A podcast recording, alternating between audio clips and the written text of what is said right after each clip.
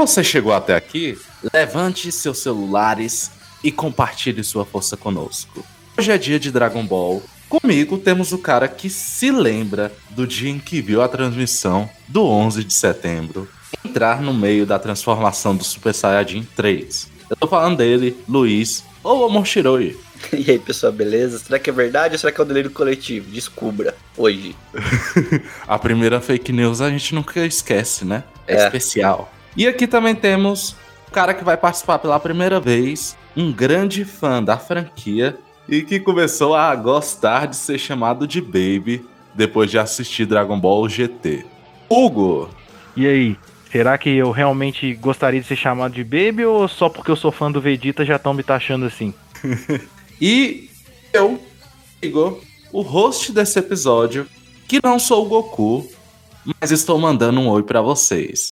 Aqui, como sempre, vamos traçar uma pequena conversa sobre uma das maiores obras assim, maiores obras, muito fácil colocar aqui como uma das maiores obras japonesas e que fazem parte da infância de muitos de nós. Mas antes de começar, o Hugo está participando pela primeira vez aqui. Nós temos um pequeno ritual, ritual de invocação aqui. E primeira participação, eu gostaria que você falasse um pouco o que você faz no MB, porque o Hugo é um escritor foda de resenha lá no Mangás Brasil. Eu gostaria que você falasse um pouco do que você faz lá, do que você gosta de escrever e sua obra favorita. Então, gente, é, esse negócio de um escritor foda foi bondade dele, mas é eu, eu tô no site, no blog, né? Na época era blog do Mangás Brasil desde 2019, agora se tornou um site. O meu mangá favorito é Dragon Ball.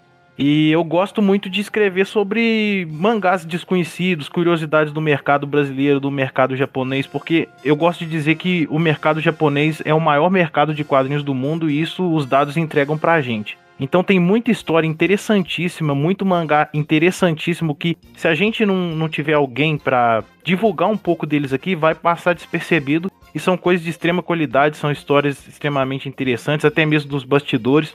Então, além de fazer as resenhas, eu gosto de trazer esse tipo de conteúdo pro Mangás Brasil também.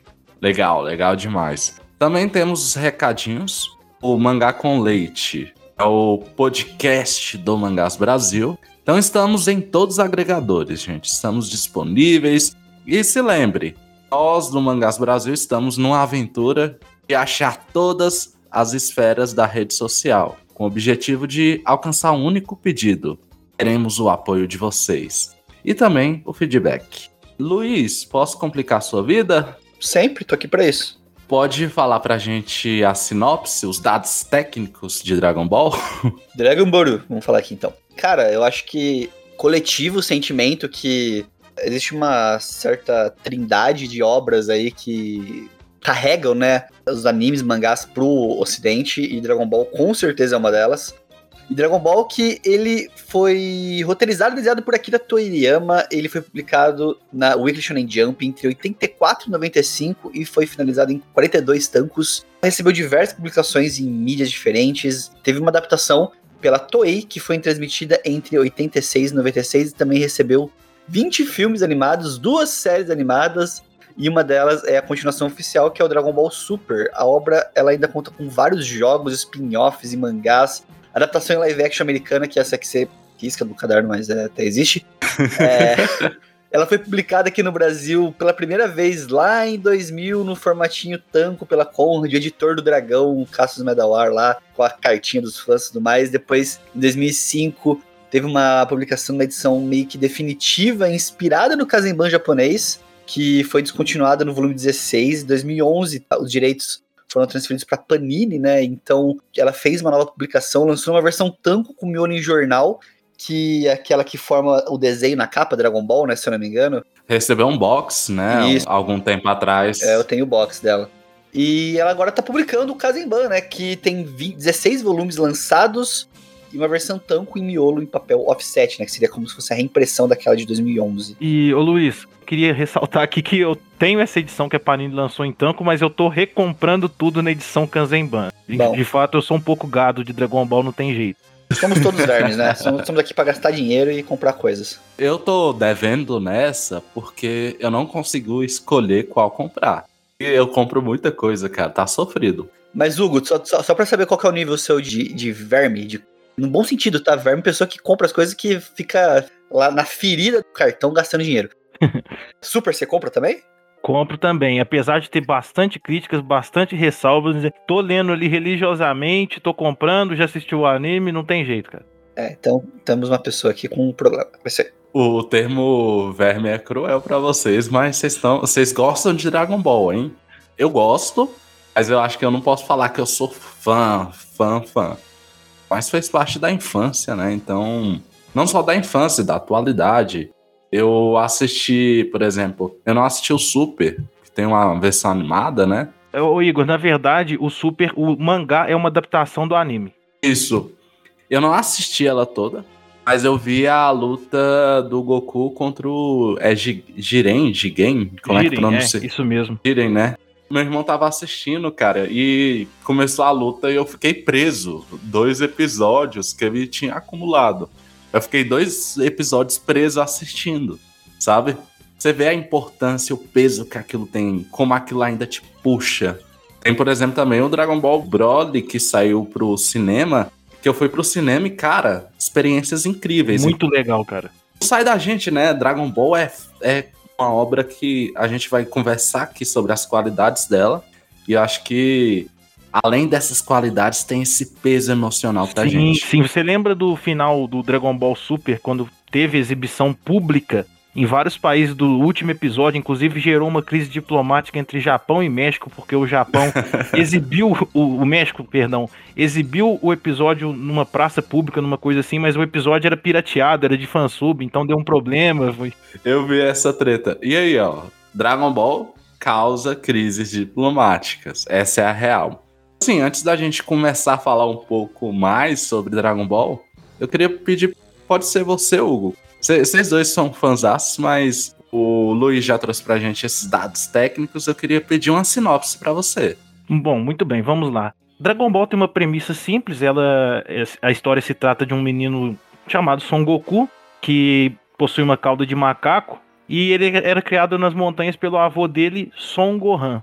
Um certo dia, né, o avô dele já é falecido, Goku tá vivendo sozinho nas montanhas.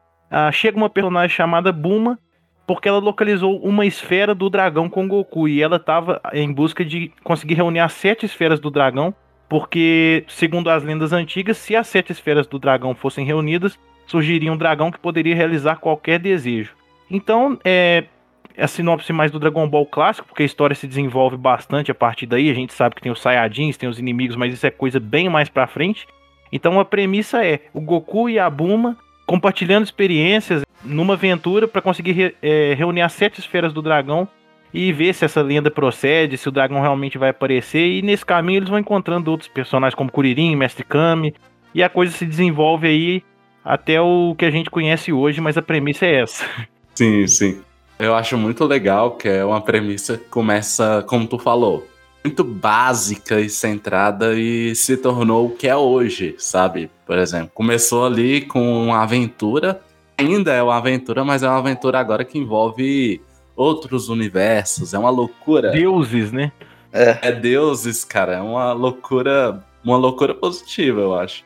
E eu queria começar falando um pouco sobre a parte mais, como eu posso dizer, a relação entre Dragon Ball e mercado. Eu quero falar um, depois a gente vai desenrolar um pouco, falar um pouco sobre nossa relação com Dragon Ball, das qualidades e defeitos da obra, mas inicialmente eu queria falar da importância de Dragon Ball. O que vocês acham? Qual o peso de Dragon Ball? Eu acho que Dragon Ball, ele, a gente comentou até no começo, é uma das obras mais importantes da, dos animes, da cultura japonesa.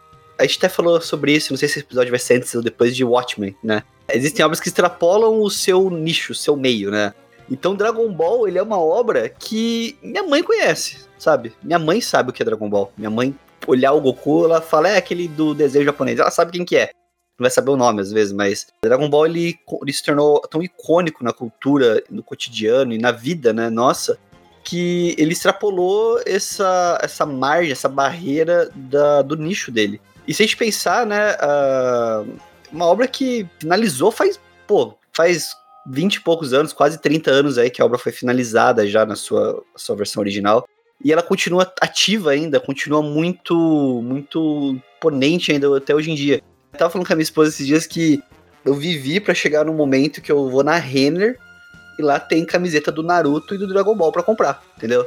Tem camiseta, tem cueca, tem peças de roupa e vestuário do Dragon Ball em lojas de departamento. Então, acho que isso fala bastante sobre a importância e a quão difundida essa obra tá. Eu ia falar exatamente o que o Luiz falou, porque é uma obra que ela ultrapassou o, o, nicho dela. Ela é uma coisa que. É um, Dragon Ball é um ícone da cultura pop. Eu até ia usar o mesmo exemplo de que meus pais conhecem Dragon Ball. Então, assim, a gente até vai entrar nesse mérito mais pra frente, mas independente de você gostar, de você achar que a obra tem qualidade ou não, é um fato que é uma das obras japonesas, um dos quadrinhos mais influentes de todos os tempos. Sim, essa influência, ela abre portas, né? Gosto de pensar que tivemos duas obras muito importantes para abrir três, né?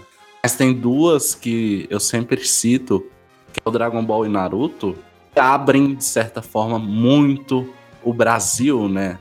Com relação às obras japonesas. Porque Dragon Ball, você já tinha ali. O Cavaleiro do Zodíaco também era muito popular na época. Só que o Dragon Ball, ele se tornou um ícone da cultura pop. E aí ele vence também essa barreira da cultura pop e chega a todo mundo. Então é muito difícil você conhecer alguém que não viu Dragon Ball. Tem mais do que alguém que não viu Dragon Ball. Eu não precisa de pensar nas gerações passadas. O Super, ele também faz um processo bem legal que é trazer Dragon Ball para gerações mais novas. E aí eu dou aula e sempre tem essa impressão, né? Que eu falo Dragon Ball, aí o pessoal lembra do Super. Aí eles citam muito o Super. Exatamente o que abriu essas portas atualmente. No passado, quando Dragon Ball chega, ele muda muita coisa, ele traz muita coisa. A Conrad, quando traz Dragon Ball, cara, é um estouro. É um estouro, sabe? A gente tem que entender que na época, Dragon Ball tinha estourado primeiro como um anime. E eu acho que não tem como não elogiar o anime de Dragon Ball, porque ele recebeu um investimento muito bom, em especial a parte Z, e a dublagem, as aberturas, toda a parte de trilha sonora foi muito bem feita. E de certa forma, aquele, aquela obra diferente, com porradaria, e vai além do que a gente tinha de animações dos Estados Unidos e mesmo animes, ela começou a atrair muita gente. E aí, quando saiu um mangá aqui no Brasil, foi um estouro. Inclusive, eu tava até escutando um. Acho que era um vídeo. Escutando, assistindo um vídeo do Pipoque Nankin com um dos donos da Conrad na época. O Rogério de Campos. Isso. Sobre como foi esse processo, como foi ele ir lá e negociar o Dragon Ball, né? E na época você não tinha-se o hábito ainda de trazer obras de trás para frente, que é muito comum hoje em dia. E foi um dos pré-requisitos para você trazer Dragon Ball. Fora a tiragem que já era muito alta. Mesmo sendo muito popular, ela foi bem corajosa. E essa coragem abriu portas para muita coisa, gente. Quando Dragon Ball vem, vocês têm que entender que a pessoa que vai lá e compra o Dragon Ball e fica curiosa pela mídia, pelo quadrinho, né? Ela vai acabar lendo outras coisas. E é muito importante pro que temos de mercado de mangás hoje em dia. Então, o que o Hugo falou é bem real. Você pode não gostar, você pode achar horrível, pode criticar da forma que quiser, mas é inegável a importância e o peso da obra, né? Exatamente. É, uma, uma coisa que eu acho que vale ressaltar de Dragon Ball, né, é que a gente até assistiu Cavaleiro do Zodíaco. Cavaleiros é uma obra que tem muito apelo, é muito, muito querida. Eu amo Cavaleiros do Zodíaco, mesmo com todas as ressalvas possíveis existentes, todas as notas de rodapé e asteriscos possíveis, mas ela não se renovou com o público dela de um jeito bacana. É, a gente tem outras versões, a gente tem o, o Lost Canvas, tem Santia Show, tem outras coisas de Cavaleiros que vieram depois, mas ele não conversou tão bem com o público como Dragon Ball continua uhum. conversando. Um garoto que pega Cavaleiros do Zodíaco pra ler hoje, por exemplo, meu irmão, vai, que tem é, 10 anos mais novo que eu, ele não vai se interessar tanto como se ele pegasse um Dragon Ball para começar a ler agora. E além disso, Super conseguiu entender muito bem o apelo das obras de hoje em dia e tudo mais. Eu acho que é por isso que ele continua relevante, entendeu? As gerações continuam é, entendendo a relevância de Dragon Ball, ele não, vamos dizer assim, ele não envelheceu mal, vamos falar assim, ele continuou relevante, continuou sabendo beber daquela fonte. É, a gente brinca que alguns autores acabam ficando reféns das suas próprias obras, né? Uhum. Kurumada, se não me engano, de Cavaleiros, né? É isso aí. Isso, Kurumada. ele é refém de Cavaleiro do Zodíaco. Se você ver qualquer coisa que ele faz, é Cavaleiro do Zodíaco com, com um dinossauro, Cavaleiro do Zodíaco com qualquer coisa. É tudo mesmo, mesmo tipo. E o Akira, ele virou um mini refém ali de Dragon Ball, só que ele soube trabalhar isso, né? Ele soube transformar isso em algo positivo pra ele. Eu acho que esse é um bom, uma boa coisa pra gente citar também. De por que, que Dragon Ball continua relevante. Você pegar criança hoje em dia, sei lá, de 10 anos, 15 anos, sei lá, eles conhecem Dragon Ball. Eles colocam Dragon Ball dentro de uma, de uma categoria de coisas que eles gostam e importantes pra eles. É, exatamente, Luiz. É, eu acho que, tipo assim, não chega a ser exatamente o multiverso, mas o Toriyama ele sabe utilizar bem os universos que ele criou. Por exemplo, a gente vê a Arale do Dr. Slump aparecendo em Dragon Ball. Jaco. O Diaco. O Diaco também é um mangá que faz parte canonicamente, oficialmente, do universo de Dragon Ball. O Nekomajin é um spin-off de Dragon Ball que a gente vê o Vegeta, o Goku, o filho do Freeza, que nunca apareceu em lugar nenhum, mas apareceu no Nekomajin. Então, assim, é, ele fez outras coisas, às vezes ele, o Toriyama queria fazer alguns outros trabalhos, mas ele sabe que a imagem dele está associada a Dragon Ball e isso não tem jeito de mudar. Então, assim, ele soube explorar isso positivamente. A ideia é trazer um episódio sobre o Toriyama, mas eu acho muito interessante como Dragon Ball é gigantesca, uma obra que ele soube usar muito bem, como o Hugo colocou. Só que o Toriyama não é só Dragon Ball. E aí, boa parte da base dele vem de Dr. Slump, né? Uhum. O que, que ele faz com Dragon Ball? Doutor, é, Dragon Ball, assim, ele- em anime é bem dividido, né? Nós temos o Dragon Ball e o Dragon Ball Z, mas no mangá não. É tudo direto. Você tem só o Dragon Ball. E ele tem uma, uma comédia no início. Essa comédia, ela continua em Dragon Ball. Dragon Ball, ele se torna um mangá de lutinha, mas a comédia, e em comédia, o carisma do personagem é muito importante, ela continua isso se mescla muito a obra muito bem. Isso constrói uma obra que, assim, eu não sei se o Luiz falou de alguém começar Dragon Ball. Não sei se a pessoa ia gostar muito dessa fase inicial, mas certamente o Super já é uma obra, como foi citado, bem mais atual. Ela se encaixa totalmente no que é o Shonen na atualidade. Eu fiz uma, uma, um teste, um, não teste, mas chama, quando você faz um experimento de reler Dragon Ball, né? Eu peguei em seguida, eu li Dr. Slump e comecei a ler Dragon Ball. E o final de Dr. Slump tem a mesma pegada do começo do Dragon Ball. Você vê uma evolução, Sim, sabe? sim. Uhum. Tem a mesma pegada. E eu gosto muito do começo do Dragon Ball, mas muito, muito. Assim, até o volume 12 do mangá, assim, mais ou menos, que é quando o Piccolo Daimao lá é, tem aquele momento lá do Piccolo, do, do que ele separa, tudo mais. Até aquela parte ele é muito legal, muito divertido. E eu comecei a ficar cansado depois disso, porque entrou na parte mais de lutinha. Então talvez por eu ser mais velho e paia, eu gostei mais da parte antiga é, do que a parte mais porra, porrada e tudo mais. E só que uma coisa que eu fiquei chocado, que eu falei, caraca, como é sexista o começo do Dragon Ball. Nossa, é muito, cara. É muito. Muito, muito. A Buma, nossa, cadê o diamante? Ah, tá aqui, pá! Ela tirou dentro da calcinha um diamante, assim, enorme. Eu falei, meu Deus do céu, a Kira Toriyama. Por que, que você fez O, o isso? Ninja Púrpura, cara. Você lembra como o Goku derrota o Ninja Lembro. Púrpura, né? Eu gosto muito da parte inicial, mas eu acho que é aquela, é realmente aquela fala.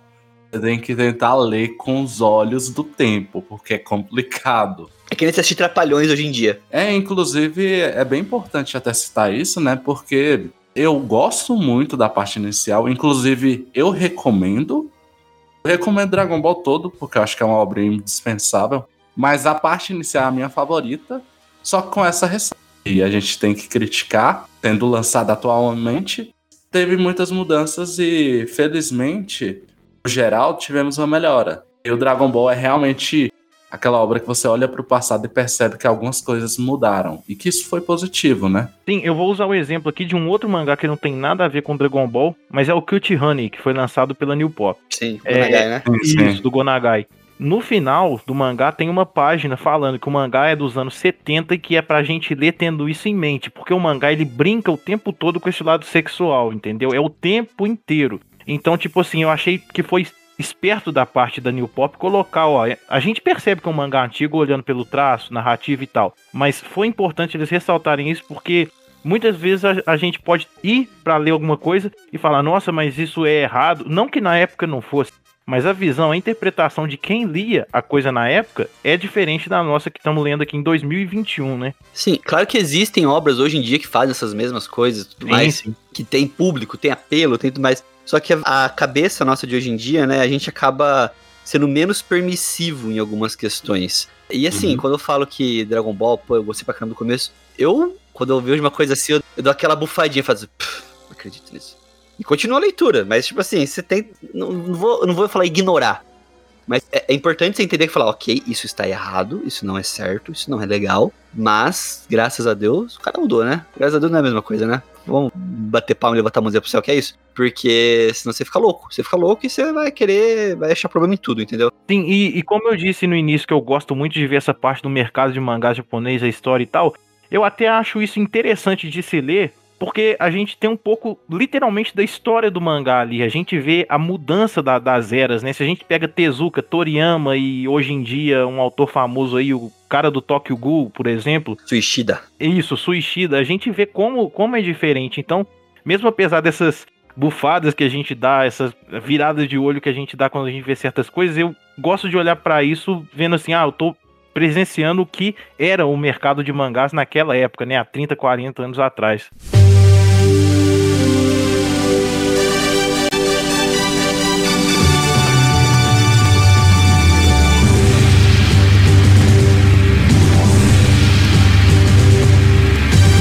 Dragon Ball Z. Posso pressentir o perigo e o caos. Vai me amedrontar. Com a minha mente vou a mil lugares. E a imaginação me dá forças pra voar. Sonhos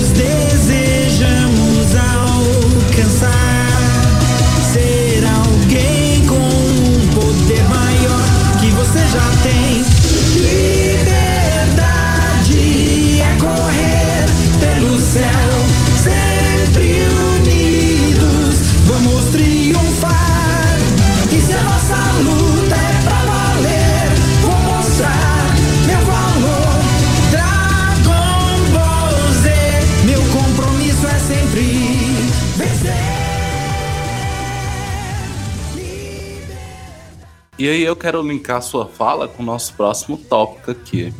Porque tu falou de pegar gerações, de passagem, de mudança, e o Dragon Ball é um ótimo exemplo disso. E o Goku, principalmente, né? O Goku, acho que ele. Ele até tentou a obra fazer uma passagem né, de geração dentro da própria história, né? Com a tentativa de colocar o protagonismo em cima do Gohan. Uhum. Mas o Goku, ele transcende isso, né, cara? Ele é muito além. Ele é o protagonista, assim, que representa muito do que bons protagonistas são e muito do que veio depois de histórias shonen e tudo mais. Você olha e fala assim, ah, pô, isso aqui é um- uma mistura de Goku com Naruto, isso aqui é um Goku Naruto um pouquinho de Luffy, isso aqui é, Isso. sempre tem esse, esse, esse quê, né, do Goku.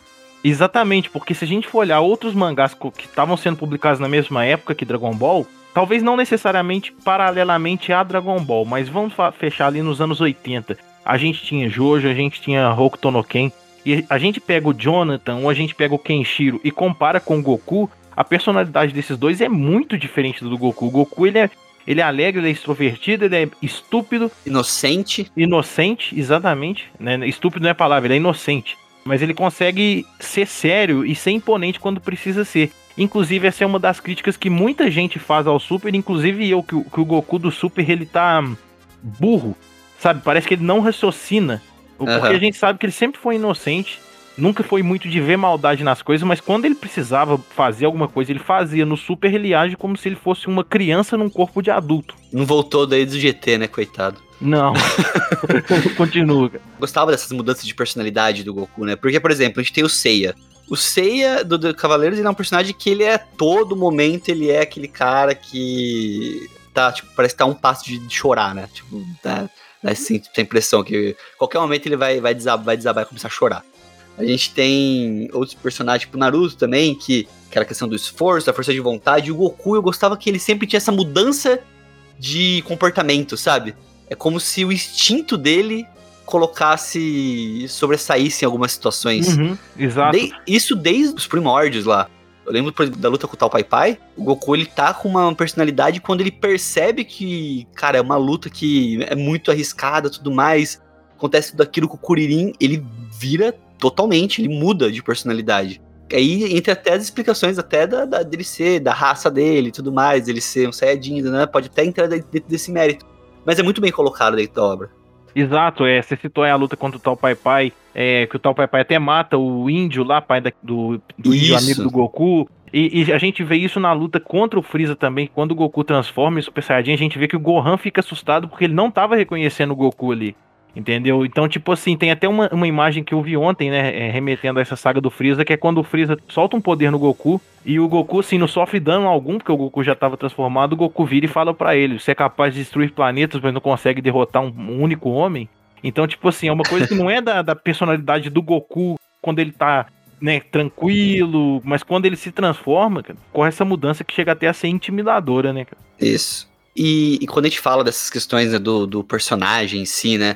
A gente fala muito do Goku porque ele carrega obras. A gente tem até o próprio Vegeta, que eu lembro que na época, quando eu assisti moleque, foi um choque pra mim. Eu ver, tipo, mas peraí, esse cara é o vilão, velho. Ele é, ele é do Uhum. mal. Como é que ele. Como assim? Como assim? Como. Tipo, É o meu personagem favorito. Eu fiz uma tatuagem do Vegeta no braço direito esse ano, cara. louco.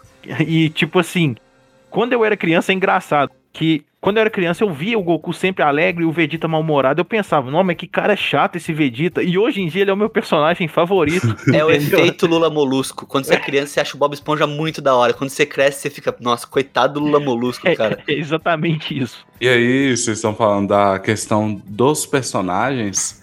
Vocês já citaram o Kuririn, né? Ainda não. Ainda Quero- não. Pode, pode fazer as honras. Cara, porque o Kuririn, eu gosto muito do Vegeta. Eu acho que deve ser o meu favorito. A- a- Entre o efeito que o Luiz colocou, sabe? E o cara é um bom pai, e o Goku é um pai merda. Eu não. Eu não, eu, eu não consegui tancar depois de velho. Eu comecei a gostar mais do Vegeta. Uhum. E tem o Kuririn também. O Goku pode ser o ser mais forte do universo de Dragon Ball, mas ele não é o homem mais forte. Esse é o Kuririn. eu fico um pouco chateado, por exemplo, com o caminho que a obra foi tomando, né? Porque ela foi se centralizando muito no conceito de Saiyajin, né? Exatamente. Porque, porque isso rendeu, né? Então, porra, o cara transforma, o cara fica loiro. Porra, quem quem não quer ficar loiro? O cara fica cabelo comprido, é, o cara vira, sei lá, um vocalista do. Ele vira o, o, o Sebastian. O, como é que chama o maluco lá? O, do. Ah, esqueci o nome da banda. Esse tu não Sebastian lembra? Bach, ele vira o Sebastian Bach ali, de cabelo comprido, loiro e tal. Ela vai seguindo pra esse, pra esse caminho.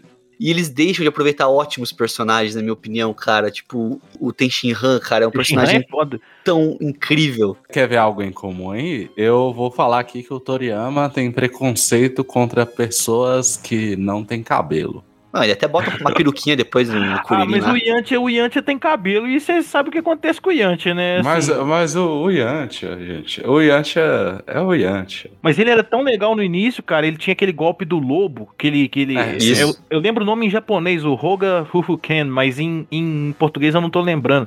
E tipo, ele era um bandido do deserto, ele deu uma coça no Goku, cara, e. já era, né? Até a Bulma ele perdeu pro Vegeta, cara. Perdeu.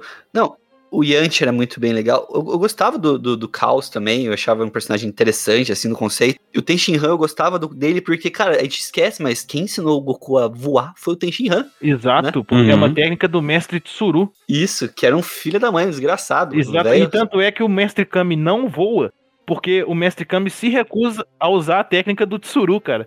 O Tenshinhan ele protagoniza um momento muito legal pra mim na saga dos Saiyajins, que tipo assim, eu, eu até arrepio, e tipo, é esquisito falar que você arrepia com uma cena do Tenshinhan, mas é verdade. É quando o caos se explode e para tentar matar o Nappa e o caos morre e o Nappa não sofre um arranhão. E aí o Tenshinhan sabe que o Tenshinhan, ta- ele sabe assim, eu também não vou conseguir matar o Nappa, mas eu vou me juntar ao caos. E ele já sem um braço, ele solta o último, até o nome do capítulo é esse, né? O último Kikoho. Que ele solta toda a energia dele num golpe pra tentar matar o Nappa, mas o objetivo dele de fato era morrer pra encontrar o, o caos do outro lado, cara. Bate até uma lembrança, porque comumente a gente fala que Dragon Ball, assim, é uma concepção até que eu tinha, admito. É uma rivalidade que foi construída entre a galera que assistia Naruto, a galera que assistia Dragon Ball. E aí, depois de velho, né? Assim, não tão velho, mas depois que você cresce um pouco, fica a impressão de que tem algo errado. Aí eu comecei a rever Dragon Ball. Eu reli, inclusive foi nessa saga que eu descobri que o Dragon Ball, a primeira fase, é bem melhor do que eu imaginava, do que eu lembrava. E aí também tem cenas muito legais. Vocês estão falando dos personagens. E embora tenha focado muito nos Saiyajins e perdido um pouco daqueles personagens que eram a base, e aí eles mudaram a base, tem uns arcos bem legais de personagens como o Piccolo, o Gohan, o Vegeta. Então, o que acontece em Dragon Ball? Ao mesmo tempo que certos personagens são deixados de lado, outros ganham espaço, sabe? O Trunks, eles ganham, vão ganhando espaço. E assim, o que poderia ser totalmente negativo, nem sempre é, sabe? Eu não sei se vocês ficam com essa impressão também. Hum, sim. É como se você tivesse uma substituição ali que te deixa triste, mas não é de todo ruim. Sim, eu entendo porque você até citou o Trunks e você falou do caso do Vegeta ser um bom pai, só voltando um pouco. Eu lembro Uhum. muito bem que na saga do céu, né, o Trunks do futuro tá aí na, na Terra e o, o Vegeta tá, porque eu não me importo, eu não sou pai desse cara, o que, que você tá me olhando e tal. Quem é este verme? É, quem estiver, me tem até aquela parte dublada que eu acho muito legal que o Trunks tá olhando pro Vegeta, o Vegeta com aquela camisa rosa escrito Bad Boy, aí o Trunks olha pro Vegeta, o Vegeta, o que, que foi? Nunca me viu, não? Mas, tipo assim, é só o, o céu voltar e matar o Trunks que o Vegeta vai pra cima do céu ali com todas as forças ali e leva uma coça, porque coitado do Vegeta, mas assim, é, é muito legal, cara, e, e eu fico com essa sensação também. De que, assim, eu gostaria sim de ver o Teixeira, o Piccolo, pra resolução do conflito, entendeu? Então eu sinto um pouco de falta de os outros personagens aparecerem, mas assim, nem sempre pra lutar, às vezes pra dar uma mãozinha, fazer alguma coisa e não só aparecer e apanhar. É uma crítica que eu tenho. Treina junto, faz, sei lá, por exemplo, precisamos reunir de novo as esferas, bota os personagens secundários reunindo as esferas, faz alguma coisa assim, entendeu? Uhum. Seria legal, seria legal. Dá hein? uma- um pouco mais de, de, de fôlego pra eles. Porque é isso que é a minha crítica principal pro Dragon Ball de hoje em dia. Virou muito um negócio, tipo assim, Goku e Vegeta, sabe? Aham. Centralizou neles, assim, a história. Assim, é porque o Toriyama deu uma descansada, né? Porque eu acho que seria interessante o universo de Dragon Ball. Você pode tecer as críticas se for, mas é legal, cara. É, é um universo que eu gosto, É um sabe? universo rico, né? É, e traz muito aquela ideia de ser um- uma, uma grande aventura, um mundo fantástico, muito interessante. E eu acho que tem muito espaço ali pra você fazer muito spin-off. Focado em outros personagens, focados, focado em outros planetas, numa busca por esferas do dragão. Você nem precisa de me oferecer isso no esquema de história principal. Você pode até focar no Goku e Vegeta se quiser. E aí você traz essas participações. Só que ao mesmo tempo eu gostaria de ver mais coisas, sabe? Eu tenho muita vontade de correr atrás. É porque eu não tive a oportunidade mesmo de correr atrás dos spin-offs, das obras do Toriyama, sabe? Infelizmente ele tá, assim, né? Já, já tá na idade, o cara já tá descansando, mas talvez trazer outros autores. Sim, é, eu, eu, eu, tenho, eu já li tudo que tem tradução do Toriyama, seja para português ou para inglês, eu já li. Então, assim, inclusive tudo que tem dele lançado no Brasil, eu fiz questão de correr atrás. Teve, eu só consegui completar minha coleção do Toriyama ano passado e eu comecei ela em 2013. Pra me pegar todos os mangás que ele publicou aqui e tal. Um que eu sinto muita falta, que traz um pouco disso, porque ele não é canônico, é, ele é um spin-off, mas ele é um spin-off Isekai. Que é aquele spin-off do Yanti, vocês já viram que o menino, estudante do ensino médio, sofre um acidente e reencarna como Yanti, cara. Nunca vi. Cara, é muito legal. Chama That Time, em inglês. That Time I Got Reincarnated as Yamcha. Putz. É um volume único. E foi, foi desenhado pelo Dragon Garo Lee, que é um dos caras aí que, junto com o Toyotaro, sabe emular o traço do Toriyama muito bem. E o menino, ele já leu Dragon Ball, ele é um grande fã de Dragon Ball. Então ele sabe o que, que vai acontecer com o Yanti. Ele sabe que o Yanti vai perder a Bulma, ele sabe que o Yanti vai morrer. Então, dentro do mangá, ele muda a história do Yantia dentro de Dragon Ball, porque ele é o Yantia. E como ele sabia o que ia acontecer, ele fala: Não, eu vou mudar isso aqui agora. Então ele fica ultra poderoso, cara. É um mangá muito divertido. Eu, assim, não sei o que que a Panini não lançou isso até hoje, cara. Cara, deve vir, cara. Isekai tá em alta, cadê Panini? Cadê É, Panini? Uma, uma coisa que, assim, vale a pena citar. Existem todas as ressalvas, todas as viradas de cara também que a gente faz pro Dragon Ball GT, né? Que teoricamente não é oficial, não é canônico, né? Na, dentro do universo. Mas ele tem uma vibe muito legal, cara. Eu gosto, eu não gosto do conjunto da obra como um todo, mas a vibe, o conceito, a abertura também, eu acho Linda. muito, muito lindo. O Ricardo Fábio, um abraço Ricardo Fábio, aí, o cantor da abertura, que é uma das aberturas mais lindas. Assim, essa música, se você transformar ela num poema e recita pra, pra pessoa amada, ela vai falar, nossa, cara, que cara, que cara poético. que cara É, é esse? em qualquer idioma a música é maravilhosa. Eu, no início desse ano, escrevi, não sei se vocês chegaram a ver, eu escrevi pro Mangás Brasil um texto assim, com, cujo nome é Dragon Ball GT é tão ruim assim? Resposta: Não. Eu, eu jogo um monte de fatos aí que o pessoal critica no GT, mas quando aconteceram coisas semelhantes no Super, bateram palma. Entendeu? Exatamente. Então, tipo assim, eu gosto do Dragon Ball GT, eu tenho ressalvas sobre ele, mas eu deixei no texto muita coisa que eu considero que deveria ser valorizada nele, e não é simplesmente porque existe essa fama de Dragon Ball GT é, não é canônico. É, é o que a gente diz, né? Às vezes uma mentira repetida muitas vezes vira verdade. Igual Não 11 que de setembro. Igual o 11 de setembro, exatamente. Não que Dragon Ball GT seja uma obra-prima, mas ele também não é tão ruim quanto o pessoal fala que é. Ele tem muita coisa legal e uma dessas, dessa- dessas coisas que você citou, ele tenta emular um pouco essa atmosfera do início do Dragon Ball mais de aventura, porém no, num, num âmbito espacial. Mas ele tenta trazer essa vibe e eu acho que é uma tentativa muito válida, entendeu? Sim. Que foi mais esperto do que fazer igual o anime de Dragon Ball Super fez, que nos primeiros 27 episódios eles recontaram o filme do Bills e o filme do Freeza, sendo que os filmes não tinham dois anos que tinha saído. Uhum. Dragon Ball GT resolveu inovar, enquanto o Dragon Ball Super resolveu reciclar. essa inovação do Dragon Ball GT que eu acho interessante. Ela cria algumas expectativas, apresenta coisas novas, né? Ela não, ela, é, é isso que ela faz. Ela apresenta coisas novas, novas esferas do dragão, novos objetivos, uma nova situação pro, pro Goku, tudo mais. Você coloca os personagens em situações que, vamos falar assim, reduzem toda aquela progressão de poder que foi existindo, né? Ela dá uma Uhum. regredida nisso e vamos falar assim, vamos, vamos reduzir um pouco isso, diminuir um pouco essa escala e de novo voltar a crescer ela, né, dentro da história. Exatamente. Dragon Ball GT ele pode às vezes falhar na execução das ideias. Mas só por ele ter arriscado trazer algumas coisas tipo os dragões malignos, que na, na teoria é muito legal, que foi um resultado do uso inconsequente das esferas Isso. do dragão, né? Então, assim, só por ele ter essa vontade de inovar, eu acho que ele já merece ser mais respeitado do que ele é. E tem o- a melhor transformação de Dragon Ball, né? E com certeza, cara, Super Saiyajin 4 sem igual. Super Saiyajin 4 é lindo. Lindo, cara. Inesquecível, cara. E ele traz de volta alguns personagens também. Ele traz o, o índio e o pai do índio, também, se não me Uhum. engano. Ele aparece Sim. o índiozinho no final ali. Traz o 17 de volta, né? Se não me engano, tra- ele traz, né? 17 de volta. Tem uma luta com o 17, não tem? O arco do 17, assim, a história dele é fraquíssima. O Horrível. o, motivo é horroroso, mas assim, é legal ver o 17. intenção é legal. entendeu? É, exatamente. Agora, encaminhando pro final, porque esse aqui é um é o primeiro de muitos episódios de Dragon Ball, tá? Porque Dragon Ball é uma obra marcante e não vai deixar de ser marcante aqui. Trazer muito mais coisa, tem muita coisa pra discutir. Mas finalizando esse primeiro, eu queria perguntar pra vocês os motivos, né, de vocês acharem Dragon Ball bom e também os lados ruins que ele tem. E eu queria saber quantas mangas o Dragon Ball merece. Vamos lá. Dragon Ball, eu acho que, como eu falei, tem a trindade mágica dos animes e mangás. Eu acho que One Piece, Naruto Dragon Ball é unanimidade. Claro que você tem outras que circundam, tem um Hunter x Hunter, tem um Yu Hakusho, você tem ali outras obras que têm uma importância muito grande, né? Até o My Hero Academy hoje, ele tem uma importância muito grande pro Uhum. mercado.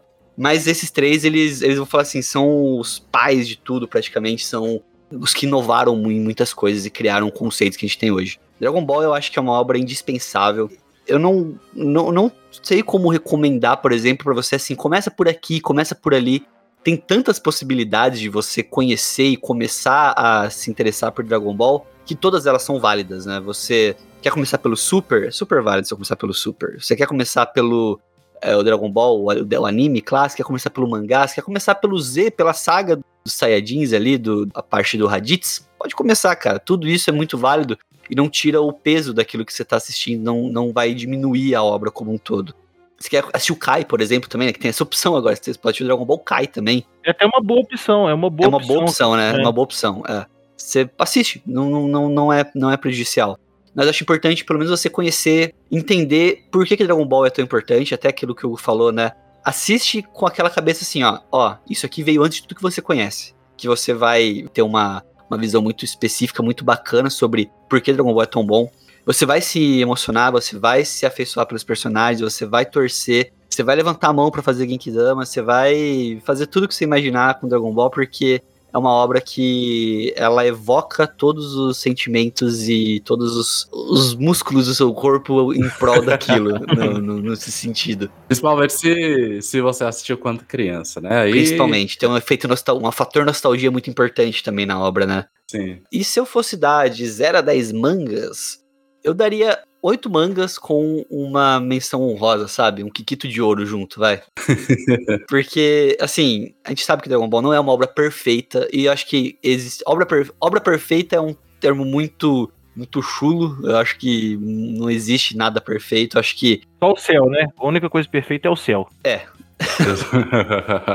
Mas acho muito importante a gente entender qualidade das coisas, elas sempre vão se moldando de acordo com suas experiências, né? Se pegasse o Luiz de 14 anos, ele acharia Dragon Ball a coisa mais maravilhosa que ele já viu na vida. Só que com o tempo você vai conhecendo coisas novas, você vai entendendo coisas novas, vai mudando o seu gosto. E eu acho que hoje ele seria um oito mangas aí pra mim. Mas com essa menção honrosa, que ele é uma obra que vai estar sempre com um sorriso resplandecente ao lado do nosso Kokoro aqui. Exatamente, é. Eu, eu acho que Dragon Ball, ele, ele, ele simboliza muita coisa pra mim. Não só como fã de mangá, como fã de anime, mas ele simboliza muita coisa pra minha vida. Porque, assim, é claro que eu não, não me baseio no Goku pra me viver minha vida, né? Eu não me baseio no personagem de Dragon Ball. Mas, assim, o tanto de experiências que eu já tive na minha vida, que foram proporcionadas por causa de eu gostar de Dragon Ball, amizades que eu fiz, entendeu? Então, assim, é... Dragon Ball é importante demais pra mim nesse sentido e é importante como um mangá. Porque já foi dito isso aqui no podcast, mas é o que eu sempre faço questão de ressaltar. Hoje em dia a história de Dragon Ball é simples. De fato, na época também era, mas hoje em dia muita gente fala que ela é simples com sentido pejorativo. Gente, ela não se propôs a ser um One Piece, ela nunca se propôs a ser um Berserk. Dragon Ball, ele é bom por ser aquilo que ele é. O, o Toriyama, no mangá, sabe utilizar bem a mídia, ele sabe utilizar bem o mangá. Eu, eu até disse isso aqui nesse podcast já. Você vai ler Dragon Ball, você consegue acompanhar a sequência de páginas, as lutas, como se fosse uma coisa animada. É uma coisa clara, não é aquela coisa que fica te confundindo, você não consegue entender o que está acontecendo. Tem momentos de comédia, tem momentos de ação, que, é tem muito momento de ação, né? Principalmente na segunda metade do mangá. E assim, pra mim, na minha opinião, eu sei que Dragon Ball tem suas falhas, eu mesmo posso citar as falhas. Eu sei que tem o fator nostalgia que também conta muito, mas por conta do que o Dragon Ball representa pra mim e de um outro fator que é cada vez que eu leio ou que eu assisto o Dragon Ball, Dragon Ball clássico barra Z, porque eu super faço ressalvas direto, mas eh, toda vez que eu tenho contato com Dragon Ball, eu, eu falo assim, cara, como eu amo isso. Então, tipo assim, pra mim, mesmo sabendo de todos os problemas, todas as ressalvas, não tem como eu dar outra nota sem ser 10 mangas pro Dragon Ball. É o meu mangá favorito, não tem jeito, cara. Cara, depois das falas de vocês é complicado aí, né? Complica a minha vida aqui. Mas vamos lá. Eu concordo muito com o Hugo, com as pontuações do Luiz. Assim, eu queria colocar em especial a parte de que toda obra tem uma proposta. E aí eu acredito que você deve se basear nessa proposta para julgar ela. Então, Naruto tem uma proposta, Dragon Ball tem outra, One Piece tem outra são os três grandes. A gente co- reconhece como os três grandes. Pelo menos acho que é uma das bases do que a gente conhece hoje como um shonen de porrada. E o Dragon Ball, ele é um dos primeiros a trazer essa fórmula que conhecemos hoje em dia. E ao mesmo tempo, eu acho que ele entrega o que promete. Ele não tá mentindo pra você, ele tá fazendo um negócio simples e simplesmente bem feito. E aí, o que que acontece? eu tenho uma nostalgia, mas eu não tenho tanto apego quanto o Luiz e o Hugo. Mas eu acho que pelo peso que tem, pela qualidade, seja do mangá ou do anime, de te apresentar bem essa proposta, merece sim oito mangas. Assim, no coração é 10, mas em questão de como eu enxergo a obra, vai um 8. Acho que é uma obra que todo mundo deveria assistir. É estranho falar todo mundo deveria assistir, mas pela importância dela para o que temos hoje em dia, acho que vale a tentativa e provavelmente você não vai se arrepender de tentar, tá? Ô Igor, eu só queria falar uma coisa que eu acho que eu esqueci de, de falar se eu recomendaria, por onde eu recomendaria começar. Eu acho que eu deixei isso passar agora que você falou que eu lembrei. Pode falar. Eu gostaria de dizer o seguinte: é perfeitamente normal, às vezes, a gente recomendar. Eu falo pra uma pessoa super empolgada, é meu mangá favorito, a pessoa lê e não gosta. Normal, isso acontece, ninguém gosta de tudo. Mas eu acho que é super válido você pelo menos dar, caso você nunca tenha visto, nunca tenha lido, que eu acho difícil. Mas caso aconteça, dá uma chance pra ver se você gosta. Se você gostar, continua. Se você não gostar, você teve experiência, você leu, você deu uma olhada, ou leu, ou assistiu naquilo que é uma das obras mais importantes da cultura pop atualmente. Então eu acho válido isso. Igual o Luiz falou, tem vários meios. Você pode começar pelo Z. Eu recomendo começar pelo início, pelo clássico. Mas pode assistir um filme, assiste o Z, assiste o Kai. Mas dá uma chance para Dragon Ball, porque mesmo que você não curta, você teve a, a, a, experiência de ver um dos mangás mais importantes, um dos animes mais importantes aí da história inegavelmente. Só não pode começar pelo filme hollywoodiano. Aí não dá, né? que filme é esse? Eu não sei, não existe? Existe. Isso é um delírio coletivo. Eu quero dizer que agora que eu falei de Dragon Ball, eu tô empolgado. Eu quero participar de mais podcasts de outros temas também, assim. E eu vou cobrar para sair mais podcasts das outras obras do Toriyama. Eu não vou esquecer que vocês falaram que vão ter mais, hein? Eu tô esperando. Pode cobrar, pode cobrar certeza, o Toriyama é um cara muito foda. E eu falo para qualquer um, ó. Não importa se tu acha datado, se é uma parada que saiu lá nos anos 80, leia Toriyama. Engraçadíssimo e muito bem feito. Ah, o Toriyama é um cara bem legal, pena que não pode ver mulher, né? Tipo isso. Mas. não, mas é, é, Dragon Ball é incrível. A gente precisa falar mais vezes sobre. Não só Dragon Ball, mas sobre as outras obras do Toriyama. Acho que tem. O próprio Dr. Slump, né? Dr. Slump, que é muito sim, bom. Sim. São conceitos. É, é interessante pensar que será da mesma mente isso, né? Porque elas, com o tempo, se separam tanto na proposta ali, só que são extremamente bem executadas ambas, né? Então acho que vale muito a pena a gente sempre tá citando e falando dessas obras aí. É isso, amigos. Me deem a mão. Vamos juntos subir no Shenlong e ir pro além. Ah, cara, ainda não, final. cara, não. Não, não, não. não, pera, o além é literal, não, gente. Ah, tá. Calma. Seu sorriso é tão resplandecente que deixou meu coração alegre. Me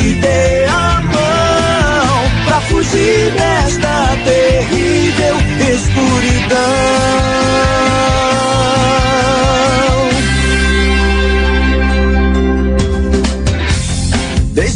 em que eu te reencontrei, me lembrei daquele lindo lugar que na minha infância era especial para mim.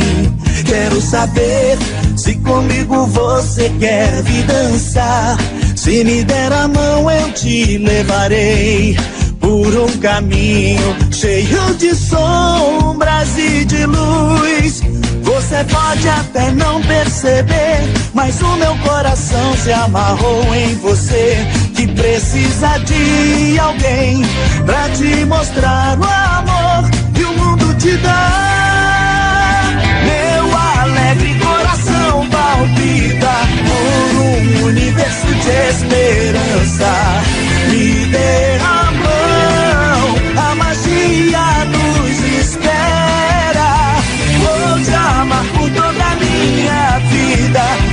comigo por este caminho. Me dê a mão pra fugir dela.